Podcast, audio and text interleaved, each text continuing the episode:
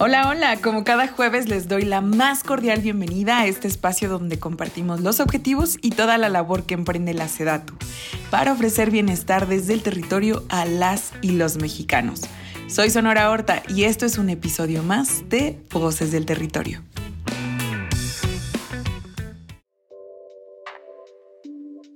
En México, más de 9 millones de viviendas tienen rezago.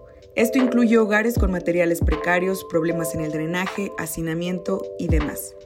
El rezago habitacional se concentra principalmente en la zona sur del país y para atender estas necesidades la SEDATU, a través de la Comisión Nacional de Vivienda, conocida por todas y todos como la CONAVI, pone en marcha diversas acciones principalmente de autoproducción.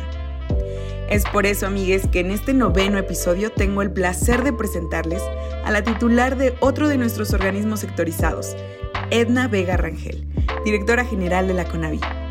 ¿Cómo estás, Edna? Qué gusto es tenerte en este espacio. Me gustaría que nos presentaras a la CONAVI, cómo surge, qué hace. Cuéntanos. Hola, ¿qué tal? Mi nombre es Edna Elena Vega Rangel, directora general de la Comisión Nacional de Vivienda al frente de esta gran responsabilidad desde diciembre de 2018. Quisiera platicarles muchísimo de Conavi, pero tenemos poco tiempo. Sin embargo, hay muchos temas que quisiera compartirles. La CONAVI es una institución relativamente nueva eh, con relación a otros organismos nacionales de vivienda como el Fonavit, Fobiste, Sociedad Hipotecaria, FONAPO. Eh, CONAVI se crea primero como CONAFOBI en, 2000, en el año 2000 y después se transforma, era después se transforma en CONAVI, ya dando subsidios eh, a un importante número de familias en este país. Eh, CONAVI está conformada por bueno, la Dirección General, cuatro subdirecciones generales. Una es de prospectiva, planeación, la subdirección general de operación. Desde prácticamente la transición decidimos transformar total y absolutamente a la CONAVI. Antes podría yo definirla como una institución financiera que dispersaba a través de otros un subsidio eh, mucho del subsidio, en, al menos en los años previos a que entráramos, se dedicó al apoyo a personas que tenían su crédito con Infonavit, por ejemplo, o entidades ejecutoras que eran quienes en realidad se encargaban de todo el trabajo con, con a quién se dirigía el subsidio, cómo un primer planteamiento del, presidente de México fue que teníamos que destinar el subsidio de manera directa a la gente y eso implicó radicalmente transformar la institución, radicalmente. El equipo de CONAVI anterior no era un equipo formado para el trabajo con la gente. No quiero calificar si bien o mal, pero este trabajo con la gente no se hacía en la CONAVI. Lo hacían otros y CONAVI aportaba, pero, pero el conocer las necesidades, el conocer a la gente, el determinar qué tipo de intervención se requiere, pues es un trabajo que requiere muchísimo esfuerzo y muchísimo compromiso por parte del equipo que, que está al frente de estas tareas. Entonces, pues fue, insisto, transformar a la institución eh, transformar todas sus reglas de operación, el, trabajo organizativo en campo. Entonces fue un proceso complejo, muy, muy complejo. No había un sistema informático, bueno, ni oficina teníamos, ya nos habían corrido, ¿no? Este, pues fue a partir prácticamente de cero, pero no podíamos esperar a planear, organizar y luego empezar los programas, tenía que ser en paralelo. Así es, la CONAVI se asegura de que las personas ejerzan su derecho a una vivienda adecuada a través del diseño, coordinación y ejecución de los programas del Gobierno de México con el acompañamiento de especialistas calificados, priorizando a la población en situación de pobreza, marginación, riesgo y vulnerabilidad. Todas las personas son importantes para nosotros. Sin embargo, las familias que viven en condiciones de rezago habitacional, alto índice de marginación, alto índice de violencia, personas con discapacidad y poblaciones originarias son prioridad. Yo puedo describir a, CONAVI como una institución muy noble que nos permite como gobierno de México atender a la población más vulnerable de este país, ¿no? Para, para el resto de la población hay otras instituciones, hay otros mecanismos, pero algo que es gratificante cuando estás en territorio, cuando, cuando conoces a las personas, es que muchas de ellas nos dicen, le agradecemos al presidente de México porque nunca jamás nadie había, había volteado a vernos, porque no existíamos, ¿no?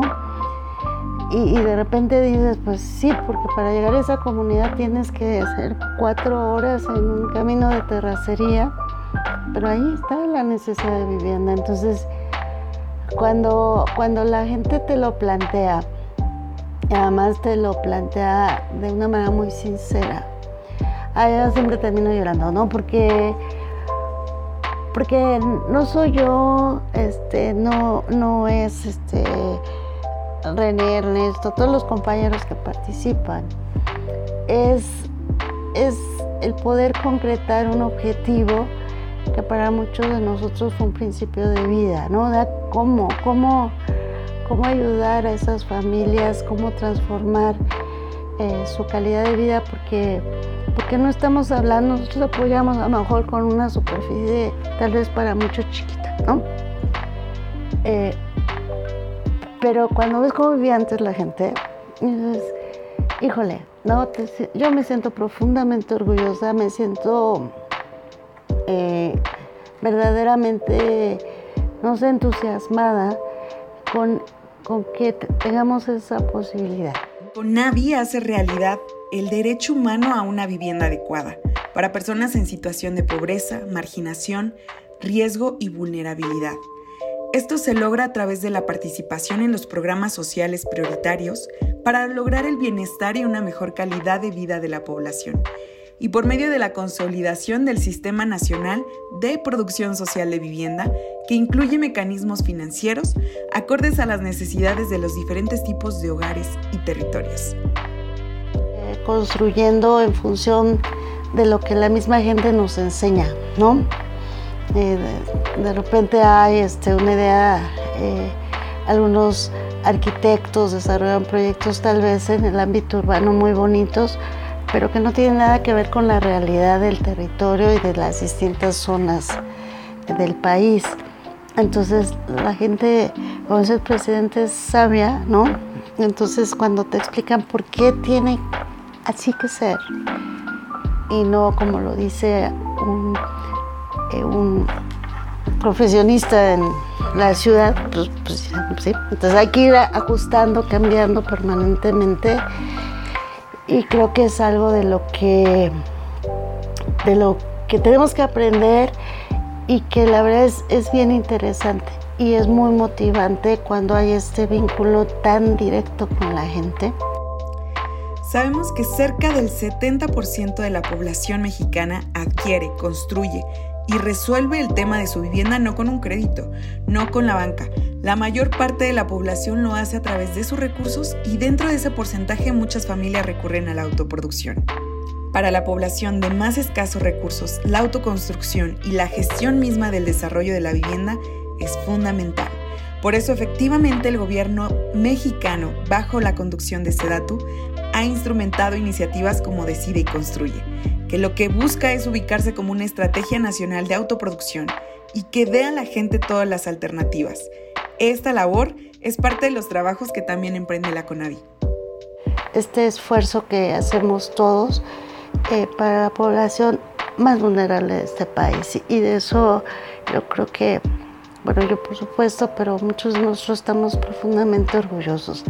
A lo mejor, bueno, no son las miles de millones de acciones de vivienda, ¿no? El recurso pues siempre es limitado, pero, pero con la gente creo que lo estamos haciendo bien y que estamos abriendo camino para un nuevo paradigma, paradigma en, la política pública, materia habitacional. Entonces, eso, bueno, equilibra un poco el desgaste en otras labores, pero este, está, está padre.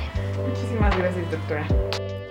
Muchísimas felicidades al equipo de Conavi por la gran labor que realizan y gracias a su directora Edna Vega por su tiempo en este espacio. Y a quienes nos escuchan y estén interesados les invito a visitar la página oficial de la comisión www.gov.mx diagonal para que conozcan los resultados de todo este esfuerzo. También si desean pedir más información, la Conavi cuenta con un número de atención especializada vía WhatsApp. Es el 55 85 63 49 24. El servicio es de lunes a viernes de 9 a 3 y de 5 a 7 de la tarde. Recuerden que todos los trámites que realiza la CONAVI son gratuitos. Si alguien les pide dinero por su apoyo para vivienda, está cometiendo un delito y deben denunciarlo. Bueno amigos, agradezco que nos hayan acompañado. Los espero el siguiente jueves en Voces del Territorio. Hasta la próxima.